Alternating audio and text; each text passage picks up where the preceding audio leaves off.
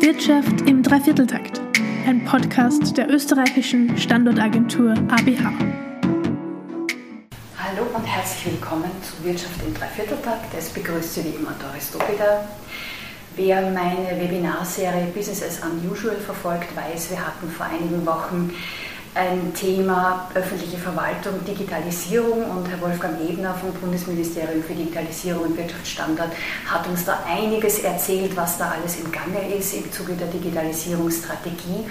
Und da wollen wir heute nochmal genau den Finger drauflegen und uns den GovTech Hub Austria oder Österreich Wien anschauen.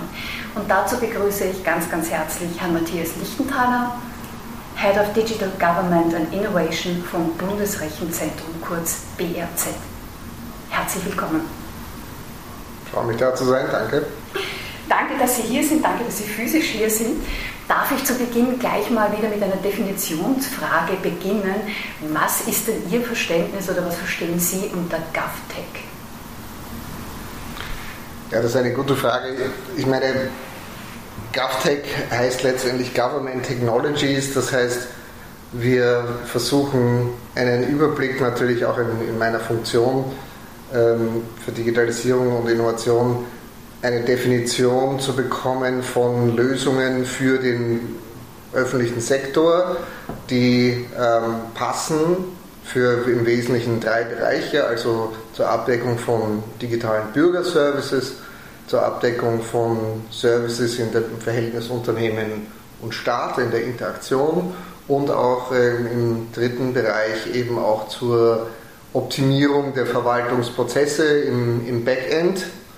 Und äh, in diesen drei Bereichen suchen wir Innovationen und GovTech soll eben diese Bereiche ein Stück weit zusammenfassen und dann eben die, den Austausch mit der Kreativ- und Innovationswirtschaft, wie wir so sagen, suchen, um eben noch direkter und unmittelbarer, nicht nur einmal im Jahr bei einer netten Veranstaltung oder so, was in der Vergangenheit der Fall war, sondern sehr viel regelmäßiger, sehr viel institutionalisierter zusammenzuarbeiten, enger zusammenzuarbeiten. Und das muss natürlich ein Geben und Nehmen sein. Die einen müssen sagen, was sie brauchen, nämlich die Verwaltung, und die, die Startups müssen das ein bisschen besser verstehen können Gerade die verwaltungsinternen Prozesse sind natürlich ein bisschen schwer begreifbar von außen, das muss man natürlich sagen. Das ist ein bisschen, äh, ein bisschen Blackbox bisweilen und äh, die, die Blackbox muss man ein bisschen aufmachen und ähm, dann kann man eben in einem GovTech-Ökosystem für beide ähm, Beteiligten sozusagen das Optimale herausholen und die Innovationen der Verwaltung stärken. Äh, Innovation in der Verwaltung. Sie waren ja auch an der Entwicklung des grünen Passes mitbeteiligt oder Ihre Abteilung. Ähm, da macht Österreich momentan gerade einen schlanken Fuß, aber wie würden Sie generell sagen, steht Österreich im Bereich GovTech, so europaweit gesehen oder weltweit gesehen?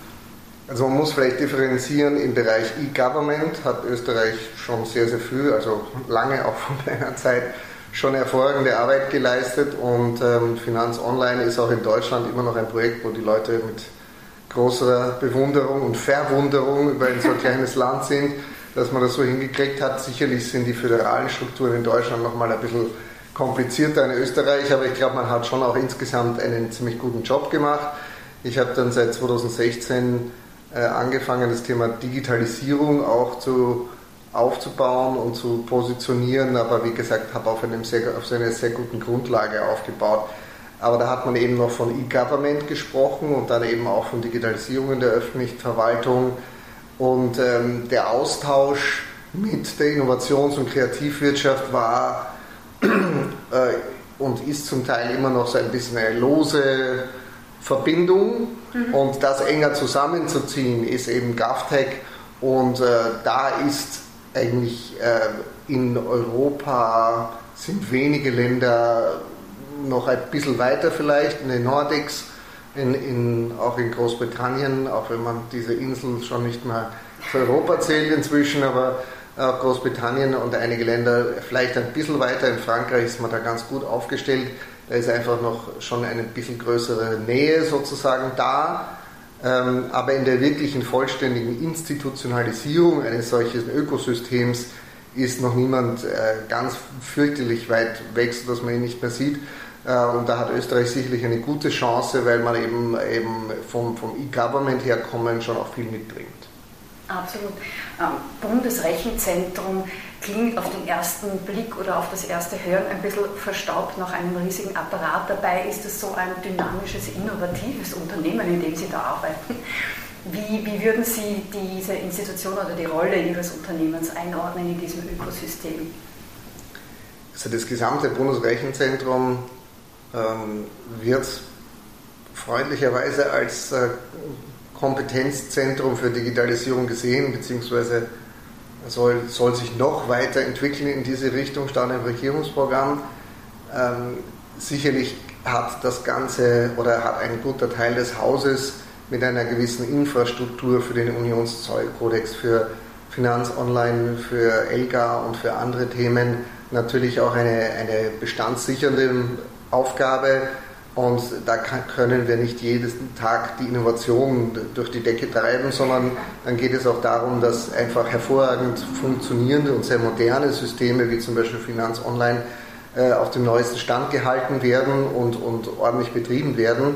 Ähm, und es gibt aber sicherlich einen nicht unerheblichen Teilbereich sozusagen im Bundesrechenzentrum, insbesondere der Bereich Digital Advisory, der eben ähm, diese Themen zusammenfasst, Artificial Intelligence, Digital Government und Innovation und hier eben als ein bisschen in gewisser Weise auch als Schnellboot vorausfährt vor die Bundesverwaltung und noch in Sichtweite, aber hier Innovationen, äh, Trend-Scouting betreibt und frühzeitig Innovationen einbringt und auch Prototypen schafft, sodass man sich das auch besser vorstellen kann. Also ein guter Teil ist damit involviert und es ist eben durchaus auch ganz interessant, dass eben nicht nur wir sozusagen in meinem, in meinem Umfeld, sondern dass eben auch aus ganz anderen Bereichen, aus, aus uh, Product Operations oder Engineering aus dem Haus Innovationen kommen, ähm, aus den sozusagen altgedienten Systemen, wenn Leute sagen, Mensch, das könnte man doch wirklich verbessern. Und, ähm, und dann arbeiten wir zusammen und entwickeln ein Innovationsprojekt beispielsweise. Wir haben jeden Monat ein Innovationsboard, wo eben das ganze Haus was einbringen kann und wir ziehen jetzt auch stärker Kunden damit ein, die dann ihrerseits sagen können, wir haben hier eine Anforderung, können wir da nicht zusammenarbeiten. Also wir, wir haben quasi ein Stück weit GovTech oder dieses Ökosystem intern schon implementiert und zwar hausübergreifend über alle 1400 Mitarbeiter. Wow. Auch wenn sicherlich nicht jeder sich jeden Tag damit beschäftigen kann. Ja. Und ähm, haben also mit eigenen Innovation Camps und regelmäßigen Veranstaltungen, monatlichen Innovation Boards und so weiter die, die Rahmenbedingungen intern geschafft. Und das jetzt nach außen zu tragen und eben vor allem auch andere Beteiligte einzubinden, ist jetzt nicht so schwierig. Klar ist nur, dass wir dieses nach außen tragen und alle mit einbeziehen, sicherlich nicht allein leisten können, aber wir können das, was wir uns selber aufgebaut haben, natürlich gerne als Asset mit einbringen. Aufgebaut hat das BRZ auch ein Technologieradar. Was kann man sich darunter vorstellen oder wie funktioniert das? Das Stichwort Trend Scouting habe ich schon genannt. Das hört sich jetzt so ein bisschen so ja, Pfadfindermäßig so an.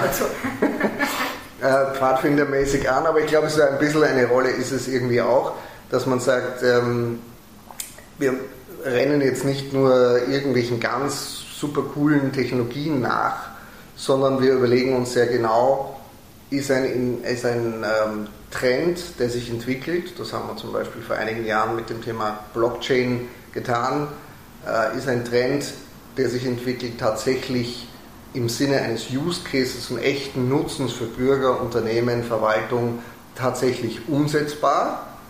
Im, da gibt es ja auch solche, solche Hype-Cycles sozusagen. Da muss man sich dann überlegen, ist das jetzt nur Hype oder ist da auch Cycle dran? Also ist da auch Fleisch dran sozusagen. Und ähm, ähm, da ha, habe ich eben auch schon ähm, im, im, negativen Sinne gesehen, dass dann das Wort Blockchain in großen Lettern stand, so Schriftgröße 100 und in Schriftgröße 7 war dann der Use Case unten drunter kaum erkennbar sozusagen für, für den Bürger und es muss letztendlich umgekehrt sein. Mhm. Und das ist das, was wir äh, dort eben auch betreiben. Wir schauen uns Technologien an. Wir haben im Kern ähm, die Verwaltung sozusagen und wir haben Technologien, die wir dann näher schon an die Verwaltung andocken, beziehungsweise auch an die zeitliche Umsetzung andocken. Das heißt, das sind solche Kreise, konzentrischen Kreise. Je näher eine Technologie von uns eingeordnet wurde als näher zum, zum Kern, umso schneller und sinnvoller ist sie wahrscheinlich umsetzbar mhm. in der öffentlichen mhm. Verwaltung. Also ich sage jetzt mal heuer oder vielleicht nächstes Jahr. Und je weiter sie außen ist, ist dauert es vielleicht noch eine Weile. Ähm, und das ist dann nicht nur die Frage, ob die Technologie noch ausgereift ist, vielleicht noch nicht in, in der Gänze, aber ähm, ist zum Beispiel ein Verwaltungsmitarbeiter heute schon bereit, seinen digitalen Avatar ständig mitzuführen, der, der ihn nervt und fragt und Wissen sammelt. Ja? Mhm. Ähm, vielleicht noch nicht alle. Ja? Oder, oder sind wir bereit, auf die Maus am Bildschirm zu verzichten, ähm, indem wir rein mit Augenkontakt ähm, den Bildschirm steuern, so wie ich sie jetzt anzwinkere. Ähm, könnte ich, das gibt Lösungen, die funktionieren auch. Ja. Ob wir das jetzt priorisieren auf Platz 1, dass wir das morgen auch einführen, egal wie gut es funktioniert, vielleicht nicht. Hm? Das ist, und das wäre dann etwas, wo wir sagen, das ist dann eher etwas außen, in den äußeren Kreisen. Ähm, und so wird dieser Technologieradar aufgebaut, immer wieder aktualisiert, also mindestens mal jährlich, aber auch zwischendrin. Und dann wird er sogar gematcht oder verglichen mit dem, was im Regierungsprogramm drinsteht. Das heißt, wir haben sogar das Regierungsprogramm gelesen. Ja, das kann man sich fast gar nicht vorstellen. Ähm, ja, haben Sie auch gelesen, ja, ist ehrenhaft. Äh, und ähm, da gibt es eine ganze Menge natürlich Ansatzpunkte, wo wir dann im Zweifel eben mit, einem, mit dem Technologie, Technologieradar und mit dem, was da auch steht, mhm. dann auch sagen, so, jetzt nageln wir euch ein Stück weit auch fest. Mhm. Ja, ich weiß, ein Regierungsprogramm ist nicht eine Sache von 100 Tagen, sondern von einer ganzen Periode, aber trotzdem bleiben wir dran sozusagen und mit dem Technologieradar, was sich immer wieder erneuert und, und dem, dem Matching mit dem Regierungsprogramm haben wir immer wieder ein Thema und können immer auch ein bisschen anstrengend ja. sein. Das ist so auch unsere Aufgabe. Das heißt, es geht nicht nur darum, was ist technologisch State of the Art, was macht Sinn jetzt zu tun, was ist machbar und wofür gibt es Support. Ja, sondern es geht auch ein Stück weit auch etwas im Auge zu behalten. Wie entwickelt sich das und äh, wie lässt sich das an, an Use Cases konkretisieren? Ähm, wie lässt sich das weiterentwickeln? Also was kann ich sehr unmittelbar jetzt umsetzen an Technologie und, und äh, was muss ich im Auge behalten im Sinne von Radar? Ja, was muss ich am Radar behalten? Ähm, und was ist vielleicht nächstes Jahr schon ein, ein gutes Stück weiter? Der GovTech Hub ist ein Netzwerk, ähm, eine, eine, eine Verbindung oder was, was ist der GovTech Hub genau? Wir haben jetzt zunächst mal eher im Sinne eines GovTech-Netzwerks äh, begonnen. Ähm, das gab 2018, 19 hier äh, in Österreich von, von Pioneers, die hatten so ein Startup Festival, separate, einen separaten GovTech-Tag sozusagen. Das war aber dann so ein bisschen so einmal im Jahr, kommen wir mit den super innovativen Startups zusammen und trauen uns sozusagen mit solchen total verrückten Digital Natives zu sprechen. Aber einmal im Jahr ist halt ja, eine lange Zeit bis zum nächsten Mal sozusagen. Das, hatten, das hat aber auch äh, Pioneer selbst erkannt und hat sich dann quasi aufgelöst in lauter kleinen Events. Ne? Genau, die haben sich auch weiterentwickelt. Ihr Markenkern mit den Festivals ist aber natürlich irgendwie auch weggefallen. Wir wollten aber natürlich auch nicht von denen abhängig sein. Mhm. Die Idee, so zusammenzukommen, war auf jeden Fall gut im Sinne eines Netzwerks, aber auch schon 2019, das war just gerade kurz vor Ibiza. ja. Äh, was dazwischen passiert ist, brauche ich jetzt, glaube ich, keinem der Zuhörer äh, ganz genau erklären.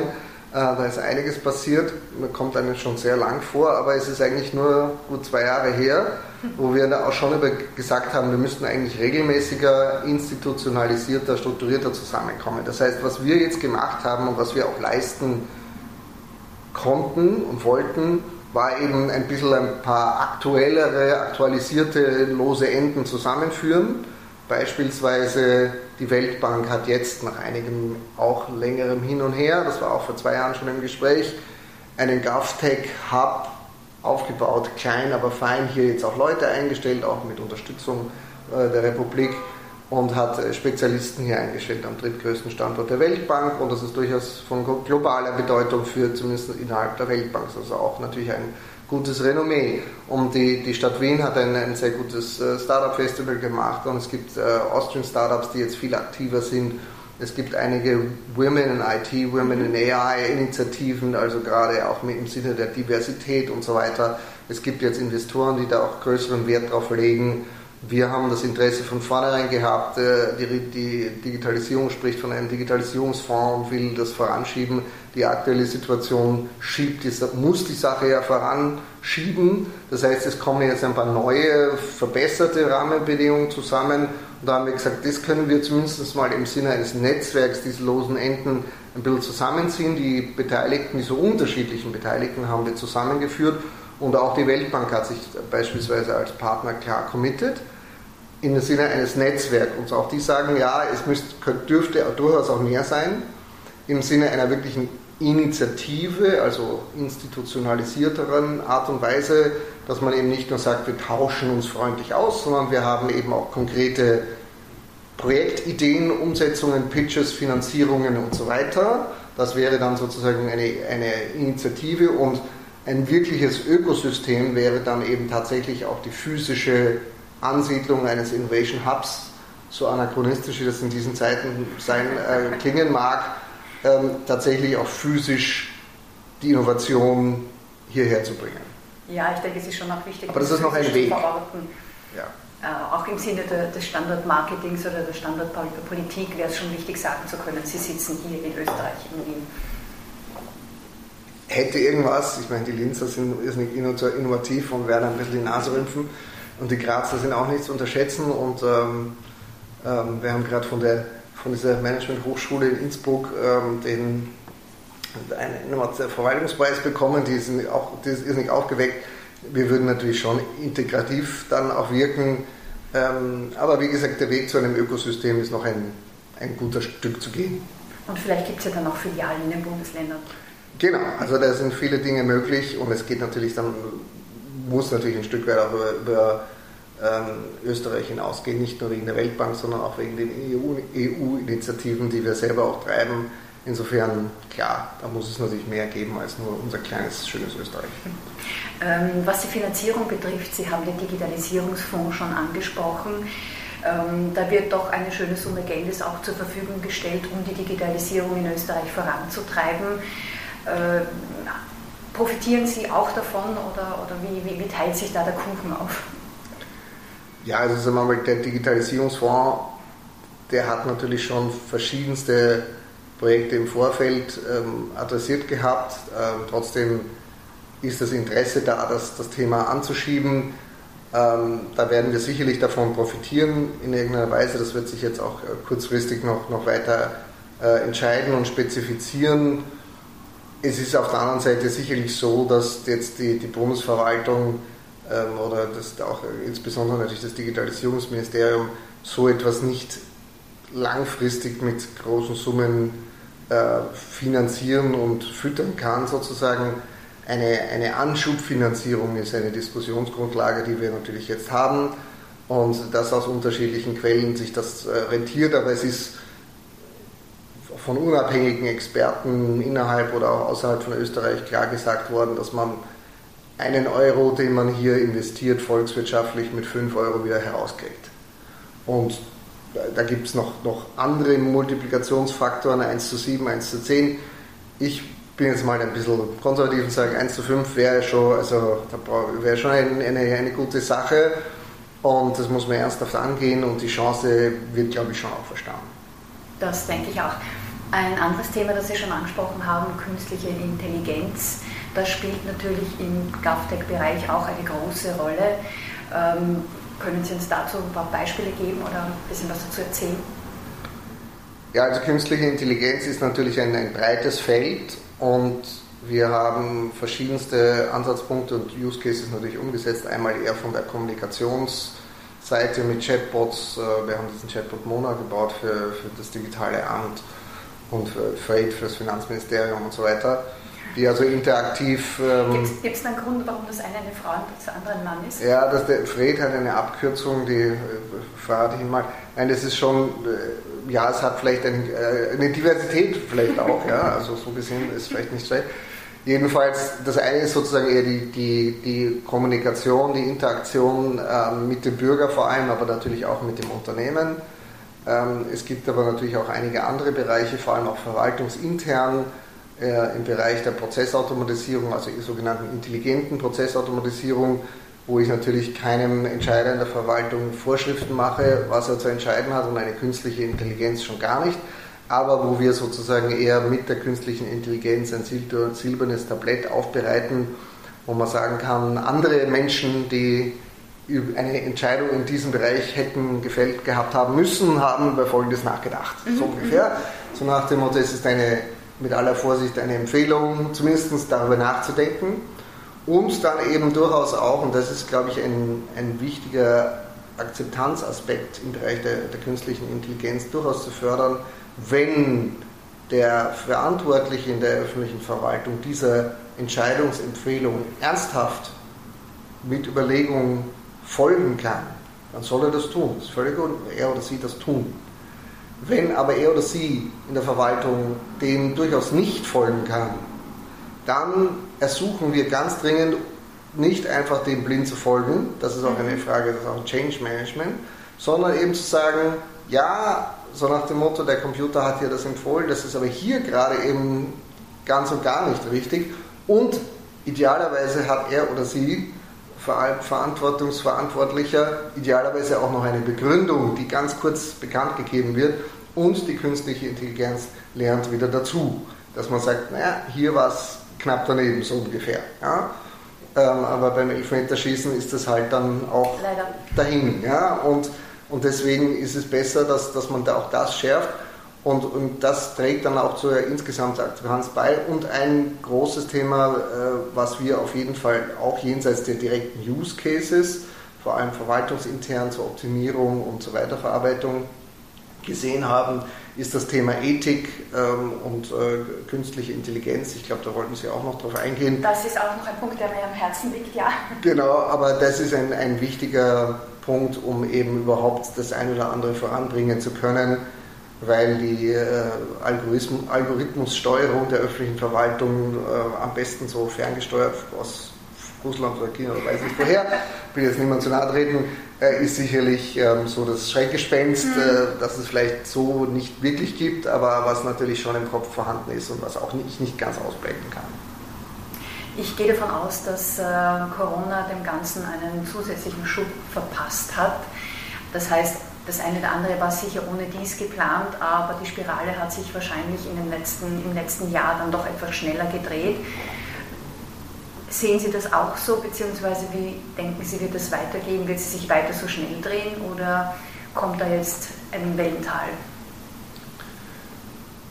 Also die Pandemie oder die gesamte Situation hat sicherlich einiges zutage gebracht, wo man im sehr positiven Sinne jetzt vielleicht eine, eine viel stärkere Dynamik hineinbekommt, die eigentlich auch unabhängig davon notwendig gewesen wäre, die man aber so vielleicht nicht hinbekommen hätte.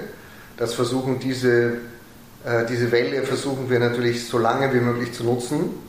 Und ich glaube, man kann die Welle auch quasi ein bisschen äh, nicht einfrieren, sondern sozusagen dauerhaft fortsetzen, wenn man die richtigen äh, Innovationsimpulse bekommt. Und eben, das ist, passt auch ein bisschen zu dem Thema Technologieradar, dass man also immer wieder fortsetzt und, und da nicht aufhört. Es gibt nicht das Technologieradar, sondern es gibt vielleicht das Technologieradar des dritten Quartals 2021, wenn überhaupt. Ja? Also monatlich ist vielleicht ein bisschen, bisschen zu much, aber ähm, und es gibt dann aber auch ein, ein adaptiertes, nicht, vielleicht nicht komplett anders, aber ein adaptiertes Radar im, im vierten Quartal.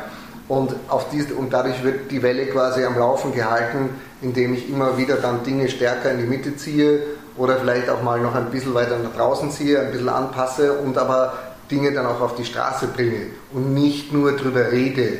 Das ist, glaube ich, das Entscheidende. Und ähm, dieses, dieses umsetzungsbezogen, ja, wenn ich sage, ich habe hier sieben Use Cases Und davon, die habe ich schon ordentlich vorqualifiziert, mit dem Technologieradar, mit einigen anderen Methoden. Und davon werden pro Quartal auch drei umgesetzt. Also das sind natürlich immer wieder andere Aspekte, aber die werden auch umgesetzt. Und nicht, wir reden über, über elf Use Cases und, und machen gar nichts. Also diese Dynamik muss einfach äh, weitergeführt werden und ähm, Ausreden, dass man sich jetzt nur um Gesundheit kümmern kann, wird es irgendwann dann auch nicht mehr geben, ja? Sondern man, man wird dann auch andere Themen mit einbeziehen können. Und man wird dann eben vielleicht äh, einen digitalen Parteienverkehr einführen und Beratung für Bürger digital durchführen, nicht nur, weil wir jetzt nicht alle im stickigen Bürgercenter äh, Pickel ziehen wollen in diesen Zeiten, sondern weil es einfach so auch bequemer ist und weil man ganz andere Menschen auch erreicht ähm, und äh, die, die Mutter mit zwei Kindern äh, auch in besseren Zeiten kein großes Interesse hat, irgendwo dahin zu rocken und zwei schreiende Kinder dabei zu haben. Ja. Also das wird sich dann auch ein Stück weit fortsetzen. Natürlich werden wir auch wieder zu einigen physischen Erlebnissen zurückkommen, aber das in eben in einer etwas äh, spezielleren, hybrideren Form, äh, das hilft uns natürlich, da hilft uns die Pandemie ganz ordentlich und wir wollen dieses Momentum natürlich ja, möglichst lange aufrechterhalten. Was bräuchten Sie, um den GovTech Hub voranzutreiben? Oder ich meine jetzt nicht Finanzspritzen, das Thema haben wir schon besprochen, sondern an Rahmenbedingungen oder was, was wäre hilfreich, was würde Ihnen helfen, äh, um Ihre Vision weiter voranzutreiben? Also was uns helfen würde, wäre von der Politik sicherlich ein noch äh, integrativeres Denken, äh, wenn man sagt, ähm, GovTech ist natürlich sozusagen ein, ein Aspekt, kann schon eine ganze Menge umfassen. Äh, Österreich macht aber noch eine ganze Menge mehr aus. Also wenn wir unterschiedliche ähm, Disziplinen, die sich auch in Ministerien widerspiegeln, da gibt es dann eben den, die Digitalisierung, aber dann gibt es auch Klimaschutz, Innovation, Innovation, Technologie, Umwelt, Energie in einem großen Ministerium. Da gibt es natürlich ein, ein, anderes Ministerium mit öffentlichem Dienst und Kunst und Kultur zum mhm. Beispiel. Ja. Da gibt es noch einen, ein anderes Ministerium mit einem erheblichen Wirtschaftsfaktor, nämlich dem Tourismus. Und dort ist auch noch das Thema 5G angesiedelt, nicht im Digitalisierungsministerium. Ähm, und 5G wird für die gesamte Digitalisierung auch von erheblicher Bedeutung sein. Wenn da die zehn Zahnräder besser ineinander greifen würden, das wäre sicherlich äh, ein, ein Wunsch, ja, unabhängig von verschiedenen farbigen politischen Konstellationen. Ähm, das, würde, das würde sicherlich erheblich helfen. Und wenn man eben äh, da auch Österreich als, als übergreifende Nation auch darstellt, also ein mir persönliches Anliegen ist es natürlich, aber da geht es nicht nur um mich, ist mir natürlich zum Beispiel auch die Schnittstelle zum, zwischen GovTech und CultureTech. Also die Kultur. Wir sind ein Kulturland und, äh, und das wäre schon ziemlich aufgelegt, dass man hier sagt, da äh, wird Österreich nicht Weltmeister in allem sein, aber in so einem Bereich könnte man sich durchaus gut qualifizieren. Das nehmen wir mit als Rückmeldung an die Politik, als unsere Hausaufgabe. Vielen Dank für die offenen Worte, Herr Lichtenthaler, und danke für den Besuch bei uns in ABA. Und vielen herzlichen Dank fürs Zuhören. Bis zum nächsten Mal.